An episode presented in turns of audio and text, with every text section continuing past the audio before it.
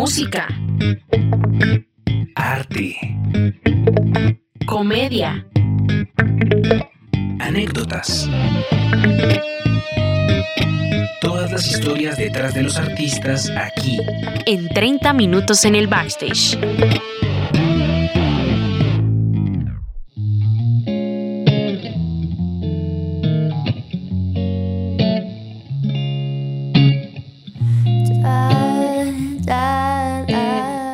Bienvenidas y bienvenidos sean todos a este nuevo capítulo de 30 minutos en el backstage. Eh, aquí, como siempre, en compañía de Alejo Quiroga, de Lina María y de Jacob Martínez. Y ya me equivoqué porque debería saludar primero a Lina. Hola Lina, ¿cómo estás? Hola Julián, hola a todos. Muy contenta de continuar con esta historia porque es una continuación, Julián. Exacto. Y bueno, ¿qué nos cuenta Alejo Quiroga? Bueno, yo estoy súper contento aquí escuchando la historia de Vela. Chévere que la podemos tener un capítulo más, ¿no? Pero antes de entrar en materia con ella, saludemos a Jacob, que hoy no está tan nervioso. ¿Cómo estás, Jacob? No, yo siempre estoy nervioso, a pesar de que conozco a Vela desde hace un tiempo y, y, le tengo bastante confianza. Siempre voy a estar nervioso, mis manos van a estar mojadas y me va a temblar la voz. en mi mente soy tan fuerte. Vela, yo quiero retomar algo que dijiste en el capítulo anterior y es que cuando renunciaste, le dijiste a tu jefe eh, algo así como que espero que algún día pueda hacer realidad tu sueño de la pastelería. Y lo que, a lo que quiero retomar es como que, ¿por qué crees que hay personas que no son capaces de arriesgarse a luchar por un sueño? Es decir, los call center son conocidos en el bajo mundo como un cementerio de sueños porque mucha gente está ahí con carreras, con trayectoria, con programas académicos, muchas veces, y duele decirlo, con maestrías, en algunas ocasiones con especializaciones mucho más chéveres y todo, y, y uno dice como que, ¿por qué? Está la excusa quizá de que es que lo único que sale y es válido, o sea, obviamente todos hemos pasado, todos hemos pasado por ese momento de le hacemos porque toca, pero ¿por qué crees que la gente no sale de ahí o por qué crees que en el caso de tu jefe, ella porque no se arriesgaba a luchar, por su sueño de la pastelería? Yo diría que es más que nada por eh, la sensación de estabilidad que genera un trabajo, ¿no? O sea, hay pros y contras en ser un, un empleado y en ser un, pues una persona que trabaja independiente, ¿no? Y ninguno de los dos es malo. O sea, no pretendo como que las personas que tengan trabajos en empresas se sientan como que lo están haciendo mal, sino que simplemente es una dirección diferente, son perspectivas, ¿no? Eh, yo pienso que ella posiblemente vio algún tipo de oportunidad para su vida donde se sintió más cómoda con la estabilidad, pues por lo que tiene un ingreso fijo, por lo que tiene prestaciones, por lo que lo que nosotros conocemos, ¿no? Que va, va pagando su pensión, sus cesantías, uh -huh. sus cosas que le están generando esa, ese tipo de paz que uno está buscando, porque pues realmente uno necesita esa estabilidad básica para poder hacer sus propios proyectos. Yo supongo que ella se proyectará. El tema aquí es que pues lo va a posponer, lo va a posponer porque le va a dar más prioridad a ese trabajo. Entonces aquí es donde uno realmente se pone como la balanza que es más importante y antes de que realmente ya no puedas tomar una decisión, pues realmente ya ser sincero contigo mismo, porque pues no sé, digamos que en un punto esta persona tenga un hijo, una hija, una familia y ya las cosas cambian, ¿no? Entonces, bueno, ya con el tema de las personas que trabajan como agentes, en lo que yo no llamaría cementerio, sino purgatorio, un call center, que suena aún más eh, trágico. Sí. mm, porque sí, o sea, las personas están como entre el bien y el mal, como que no saben a, si salir o no, porque es un trabajo que da muy buen ingreso, porque es una industria muy buena aquí en este país, o sea, en tema de dinero. Pero yo creo que es como de arriesgar, de lanzarse al abismo y darse cuenta lo que les iba a decir, lo que le pasó a Shrek, al burro de Shrek cuando iba a cruzar el puente. Eh, me voy a morir, okay. me voy a morir. Que estaba cruzando y al final no le pasó nada y ves, sí se pudo. O sea, como que sí. uno siempre piensa que le va a pasar lo peor, pero realmente uno no sabe hasta que lo hace. Y eso fue lo más difícil para mí. O sea, yo llevé como el primer mes yo ya me quería ir porque yo no sabía cómo era ese trabajo, era la primera vez que estaba metida ahí. Y el tema es que, mm, pues, mm, yo era, me voy, me quedo, me voy, me quedo, llegó el COVID y yo, no, ahora sí que menos, ahora sí que menos voy a poder irme, necesito el dinero. Pero ya tenía otra, otra base. Entonces, ya eso fue decisión mía, yo ya dije como yo no, más que nada fue por el COVID, o sea, yo dije, yo no me quiero ir allá a enfermar y a morirme en un call center, entonces como que yo dije, hasta luego, yo me voy, no importa, yo ya tenía como la base de un ahorro y, y simplemente me puse las pilas. Lo bueno de vivir solo es que uno se tiene que hacer cargo de uno mismo. O sea, eso, si tú no te haces cargo de ti, pues nadie lo va a hacer, ¿no? Ok, sí. Entonces, Yo quiero cerrar con e- este punto con algo y es, uno siente estabilidad o paz económicamente, pero te pregunto, a nivel sentimental y emocional, ¿tú tenías paz? No, no, yo todos los días era ahí mirando el techo yo como yo quiero estar haciendo música, quiero hacer, hasta me ponía ahí a tocar batería ahí en mis piernas porque ni siquiera lo dejan a uno hacer nada, o sea, hasta, había momentos de yo no hacía nada, sino miraba el techo y, y cantaba la, la, la, la, y yo, yo no.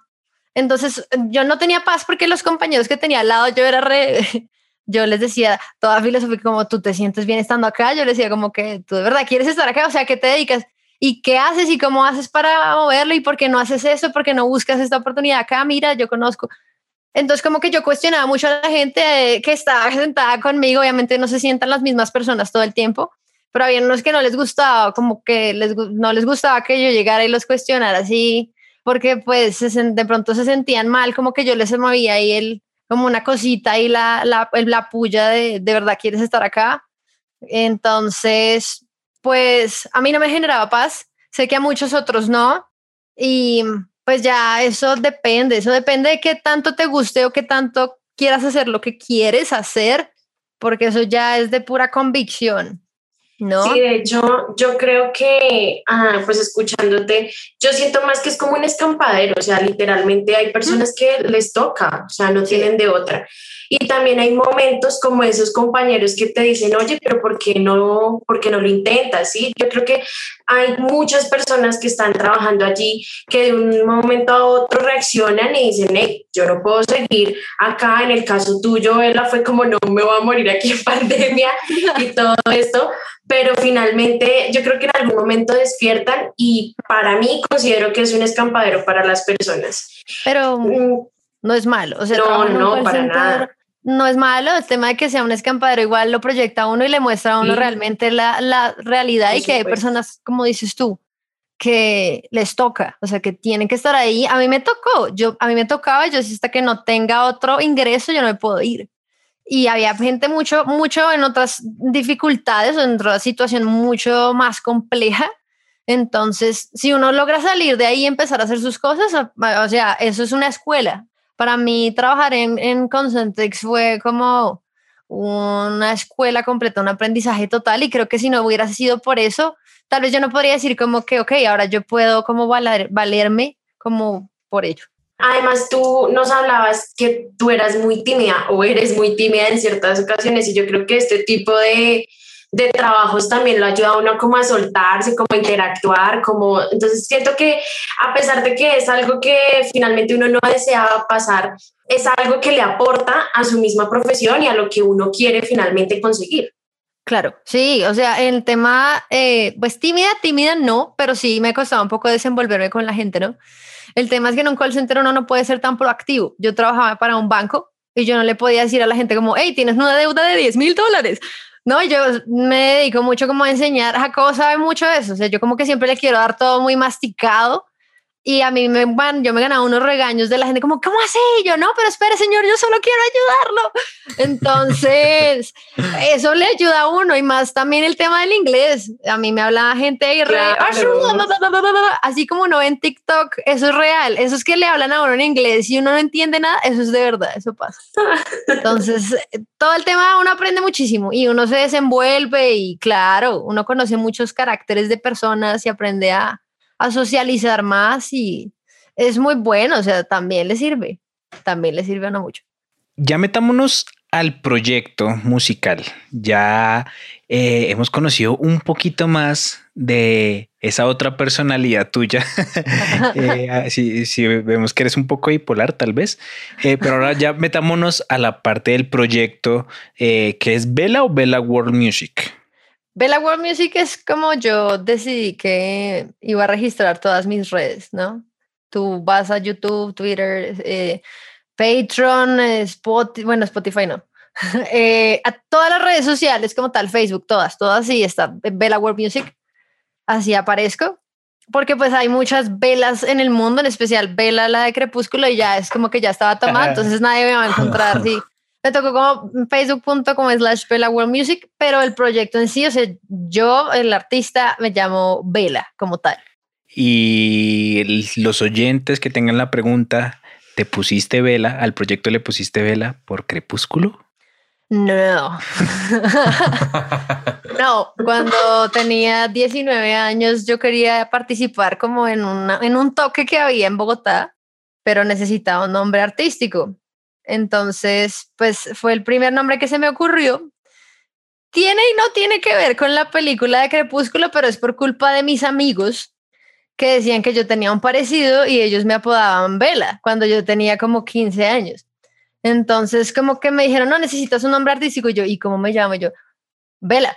Yo, no, soy Vela. Ah, listo, ya. Entonces ya quedé registrada, pero el toque nunca pasó, no existió. Yo ya había abierto la página de Facebook y todo. Y pues yo, no. ah, bueno. O sea, fue como, bueno, fue, fue así, fue como a la carrera, mejor dicho.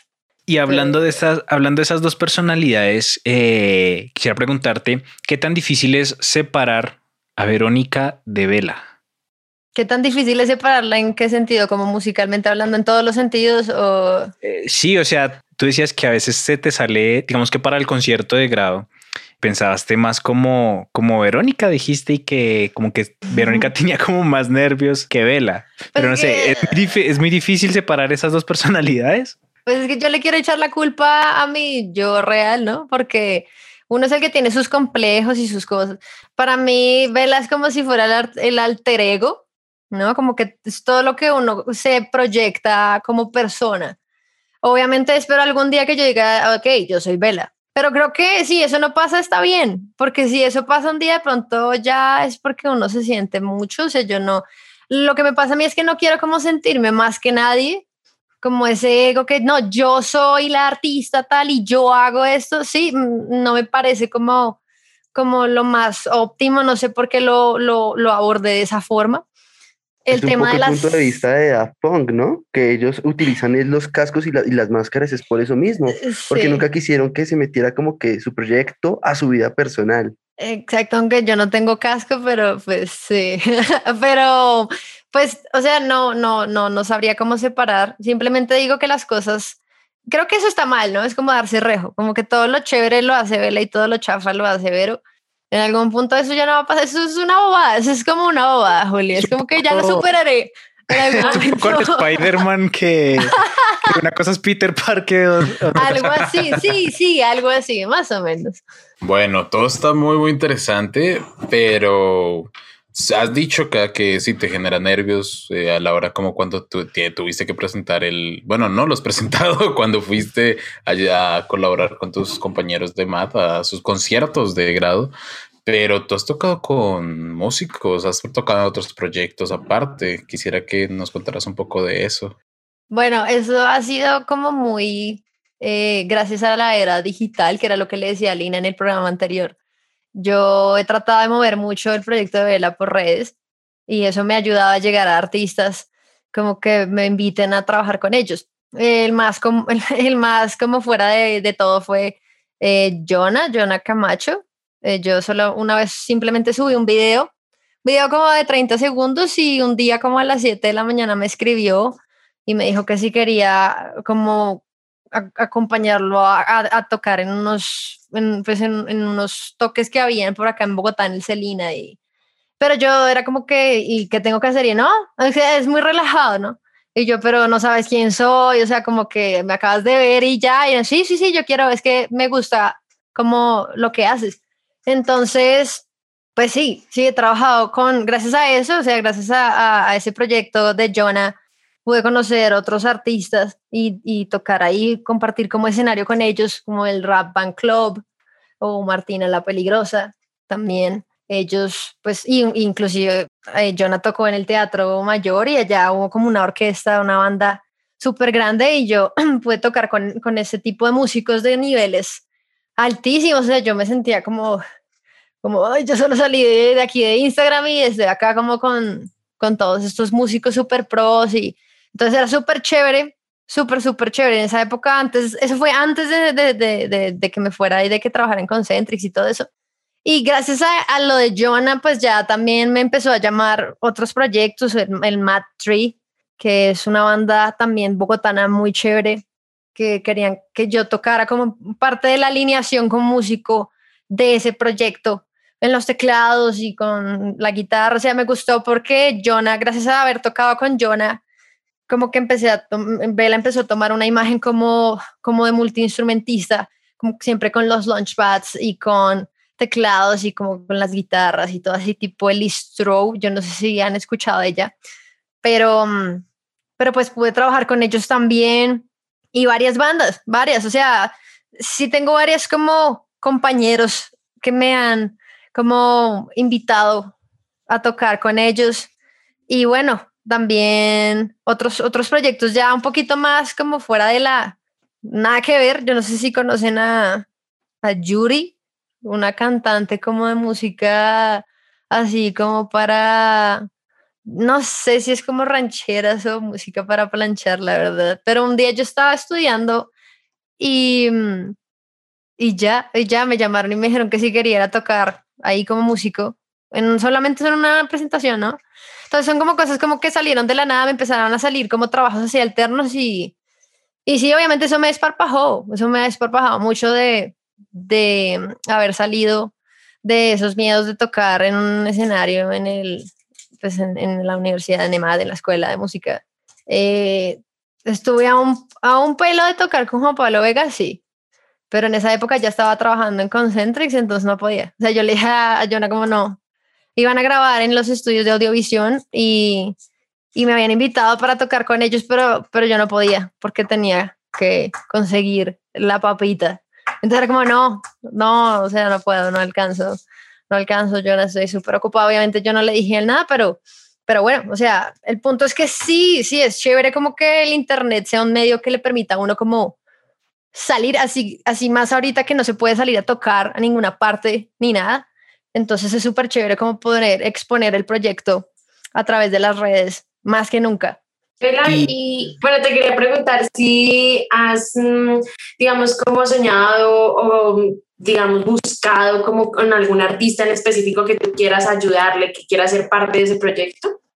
Eh, en una época, tal vez, o sea, cuando estaba con Matri, sí quería ser como, ellos querían que fuera como parte, digamos, como a, o sea, como, como siempre estando ensayando con ellos y acompañándolos y yo, güey, yo quiero ser como parte de esa alineación Mm, pero también hubo un momento donde eh, yo me di cuenta como que si yo me ponía a trabajar como con otro artista, tal vez no me iba a dedicar 100% de lleno como a lo mío. No es como por ser egoísta ni nada, ¿no? Sino que uno realmente para poder empezar a trabajar y a dedicarse en, en eso, pienso yo, uno tiene que hacer eh, lo de uno, ¿no? Porque entonces al final trabajar eh, como músico de sesión para otro proyecto se vuelve lo mismo, entre comillas, que trabajar para una empresa o para alguien más, porque estás trabajando es para, para alguien más, ¿no? Yo trabajaba como corista, tecladista, guitarrista, pero siempre estaba atrás y obviamente yo no, yo tengo un proyecto donde yo pues quiero como que sea ese, como eh, que sea visible, no como un músico de atrás y ya. Entonces, eh, sí me ha pasado, pero ya en estas, a estas alturas no, es como más de, de pronto hacer como colaboraciones o inclusive me gustaría más como producir otros grupos, otras bandas, otros proyectos, pero no hacer parte como tal como músico, no. Más en la, hacia la producción y la composición, sí, pero no en en vivo, no como en la escena en vivo. Y, y hablando de lo tuyo, del proyecto en sí, si hablamos de géneros, ¿por dónde se enfoca Vela? Vela ahorita está muy enfocada como hacia el pop alternativo y el el soul, el funk. Es que es una mezcolanza bien rara. Eh, Vela solo tiene una canción publicada en, que ya está pública, mejor dicho, pero no define mucho como, no aclara mucho el género porque tampoco es una versión que esté como producida de estudio. Entonces yo te podría decir que el género, más basándome en otro tipo de publicaciones que he hecho de arreglos y cosas, me estoy enfocando mucho como hacia el soul, como hacia el funk, mucho a lo Bruno Major, o hacia Scary Pockets o Ash. Pumplamus, Mm, que sí. hablabas de ellos al Ah. principio también. Sí, o sea, es más enfocado hacia ese tipo de música. Y esos artistas, Scary Pockets y Pumplamus, o bueno, yo los he visto mucho que son artistas que crecieron, se dieron a, a conocer por YouTube, por las redes sociales. Eh, y ese es un, un modo muy, ya muy importante actualmente y no solo ya eh, el tema de las disqueras es el único camino para, para un artista llegar como tal vez a, a- a la fama o darse a conocer grandemente. Y tú has tomado ese camino de las redes sociales. Cuéntanos un poco de ese tema, qué tan difícil, qué tan serio hay que llevar eso para, pues, para darse a conocer.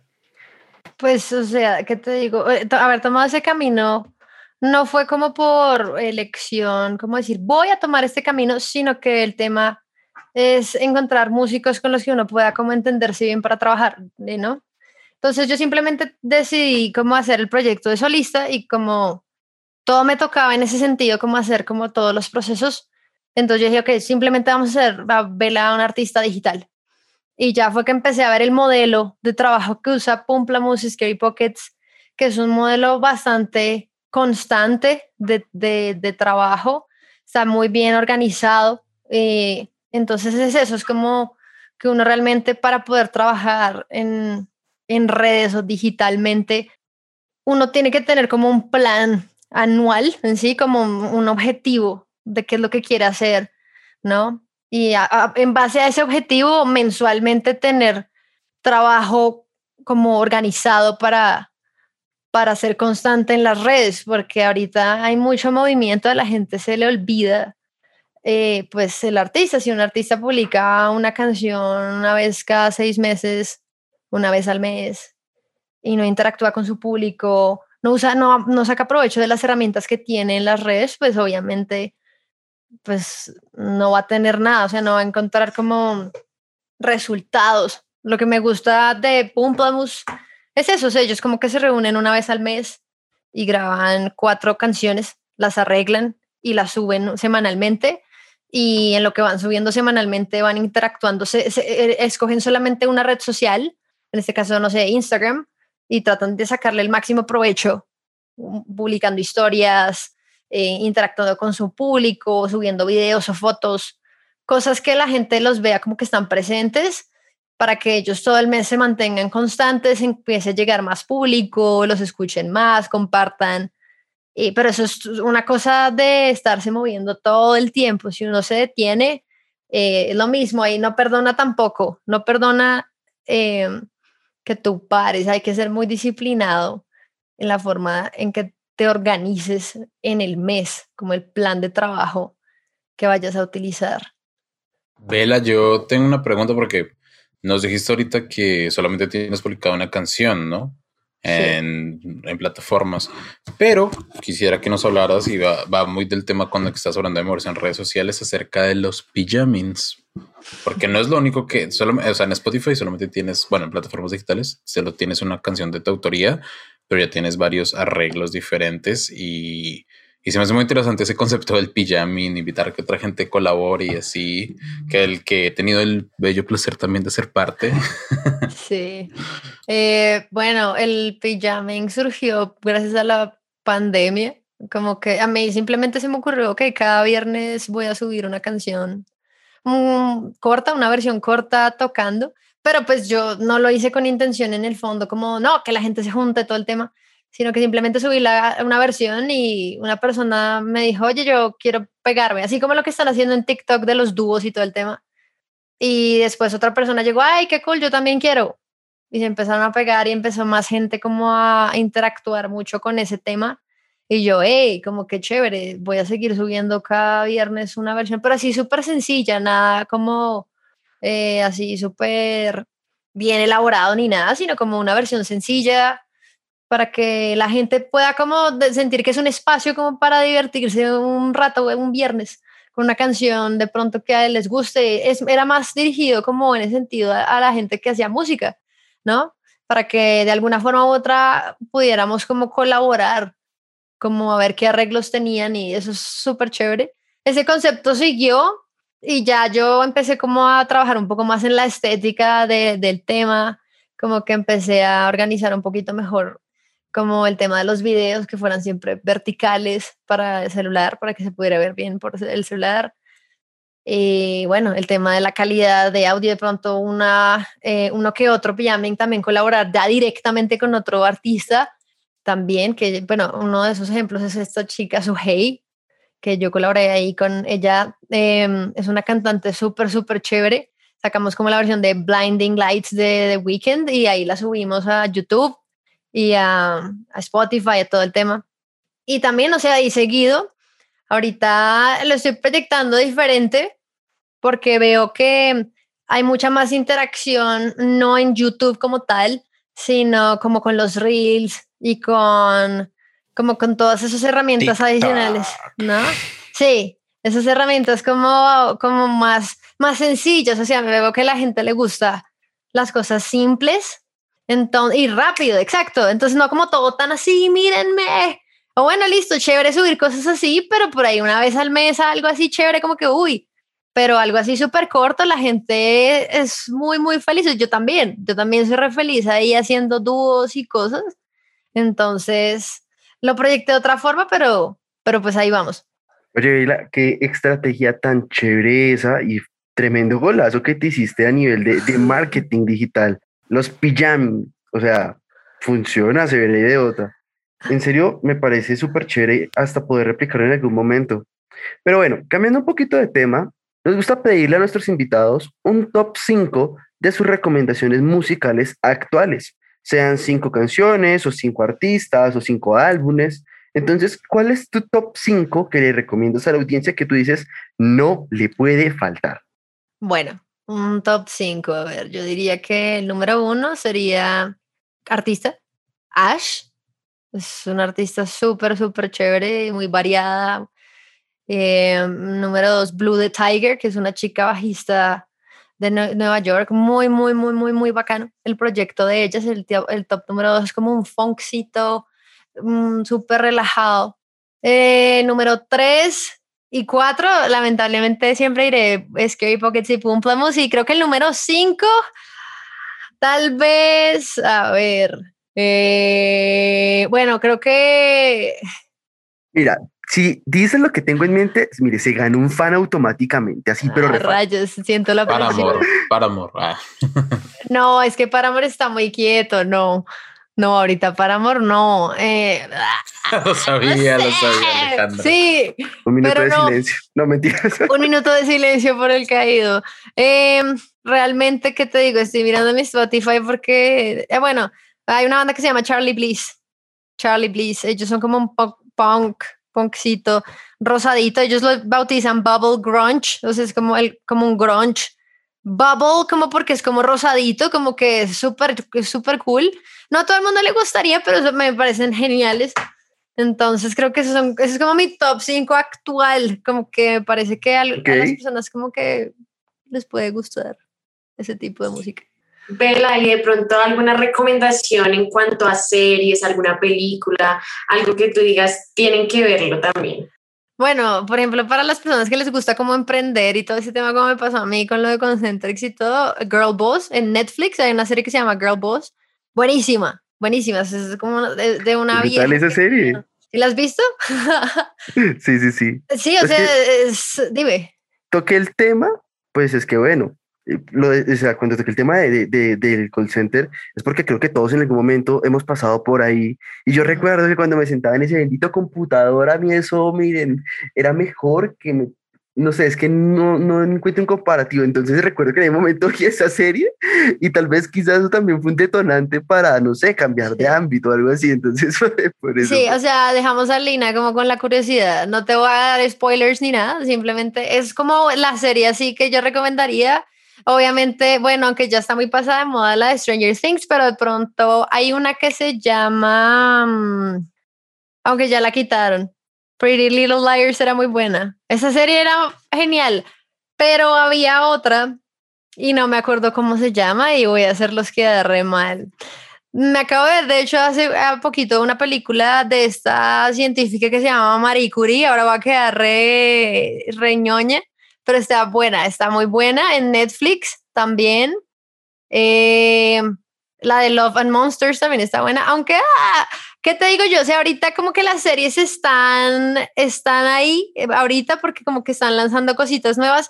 You, la serie de You, o sea, yo me la repetí como dos, dos veces, pero yo ahorita estoy mucho hacia Disney Plus, Disney Plus reviviendo como las series del pasado como Stan Raven y Lizzie McGuire y todas esas series viejas. Hannah que- Montana. Sí, sí, exacto. Las de High Sí. School Musical no pueden faltar, por favor. Uy, Bueno, aunque me parece que me parece que Camp Rock es mejor que High School Musical, pero Uy, acaba de haber un total. problema. Este programa no, va a salir. Vamos a defender nuestros programas a capa y espada. Claro, A mí Mi me Troy Bolton nadie me lo toca. Bueno, obviamente no hay, o sea, si van a competir entre quién. Bueno, es que claro, con Jacobo y con Julián no podría hablar de eso, pero entre Troy Bolton y Joe Jonas es como difícil saber. Troy. Troy, Troy, No, o sea. Troy, dude. No. Incluso si lo ponemos hoy, hoy en día, Zac Efron, a, a comparación de, de Joe Jonas. Bueno, sí, sí. Uy, claro. Bueno, sí, Zac Zac Efron está lo mejor que- lleva sí, bueno, sí. sobrado, güey. Pero en esa época no. Esculpido por los mismos ángeles. En esa época no, ese pelito que tenía. Pues sí, pero, pero también Joe. Bueno, los dos, ya. Ambos tenían ya. Bueno, ya ese no es el caso. En fin, Volviendo a la temática un poco más. Ah, yo quería preguntar, Vela, eh, ya como casi para ir cerrando, ¿qué se viene? ¿Qué se viene y qué consejo darías a alguien que está a punto de tomar el paso, de saltar, de cruzar el puente? Como Jacob. Sí. Una persona como yo. Este burro, este burro que le da miedo cruzar Ah, el Yo puente. diría que no va a pasar nada. O sea, Ah. realmente no va a pasar nada. O sea, como que, que lo hagas y ya. Que lo hagas porque creo que ahí eso va a sonar muy clichésudo, como es peor nunca intentarlo y te arrepentirás después o algo así. Pero realmente es así. O sea, después tú vas a estar ahí cuando ya seas más viejito y, ay, si yo hubiera hecho esto, pero no lo hice. Sí, o sea, no, no, voy a sonar muy trascendental, pero es que uno no viene a, la- a este mundo solo a pagar cuentas y ya, ¿no? Es lo que yo quiero creer. Hay mucha gente que siente cómoda con eso y está bien, pero hay que lanzarse, o sea, hay que lanzarse y es más de creer, de creer, uno puede, todos podemos, todo se puede. Así que si quieres lo empujo, te empujo. Por favor. es mejor lamentarse de lo que uno hizo y no de lo que nunca Sí, fue. sí. Ah, Pablo Ya. Neruda. Y bueno, ya lo que, lo que se viene ahorita, bueno, yo he trabajando como en el itinerario del mes. Em, ¿Qué te puedo decir? Estoy como sacando unas pildoritas, como unos videos corticos, como dando tips de songwriting para... Porque a mí también me gusta mucho como da- dar como todas esas herramientas que me han servido a mí, ¿no? Eh, no es como de quedármelas, no, solo me sirve a mí, no, o sea, es como todo ese tema, sacar como pildoritas, como videos cortos, dando como tips de cosas de grabación, de producción de música, de, de todo. Eh, bueno, ahorita estoy más metida como en el tema del live looping, entonces estoy sacando como más versiones más corticas de, de cosas, pero ya con, con más instrumentos, no, no tan enfocado como hacia la guitarra, la voz. Y una vez al mes estoy pues en planes de lanzar como canciones más ya elaboradas, todo el tema. Este, este mes voy a subir una, una canción ya pues que me ha tardado bastante tiempo en, en hacer. Eh, entonces, pues, pues no, ahí, ahí vamos a, a ver qué pasa, a ver qué pasa y, y si les gusta o si lo odian. También si lo odian está bien. O sea, no pasa nada. Bueno, son reproducciones, son más visualizaciones también. Esas De odio, sí, de manitas abajo. Sí, no, Pero a también. los de odio les sale publicidad. Pagan. Ah, bueno, sí, bueno, no, todo sirve, todo sirve. Bueno, vamos a estar muy pendientes de lo que saque Vela próximamente. Así que nada, Vela, muchas gracias por estar aquí en este espacio, por acompañarnos. Fue muy, muy, no sé qué decir, eh, de mucho provecho pues para todos nosotros, para todos eh, los oyentes. Recuérdanos cómo, cómo te encuentran en redes sociales. Listo, Juli. Pues en redes, en Instagram, arroba Bella World Music, Facebook slash Bella World Music, Twitter slash Bella World Music, en YouTube Bella World Music. En todas partes es igual, ¿no? Entonces, es ahí, ahí es donde me encontrarán. Igual, muchas gracias a ustedes, Alejo, Lina, Juli, a Jake. Bueno, a Jacobo no tanto, pero no mentira. ¿Qué? No, a todos, a todos, muchísimas gracias por el espacio, está súper chévere el apoyo y como ese interés que le dan a los artistas para que cuenten como su versión de la historia. que eso lo valora uno muchísimo, lo valora uno muchísimo, eso también le sirve a uno mucho en, en, en la trayectoria am, y en el camino para seguir creciendo y pues que si en un punto uno tiene otra como entrevista y las personas no son tan chéveres como ustedes, uno ya diga, bueno, yo ya tuve esa entrevista y ya puedo defenderme sola y ya sé cómo se hace porque ya, ya sé cómo se hace un podcast. No, pues yo, yo agradecerte pues por haber aceptado la invitación, en serio, no, no todo el mundo se le mide estar aquí con nosotros.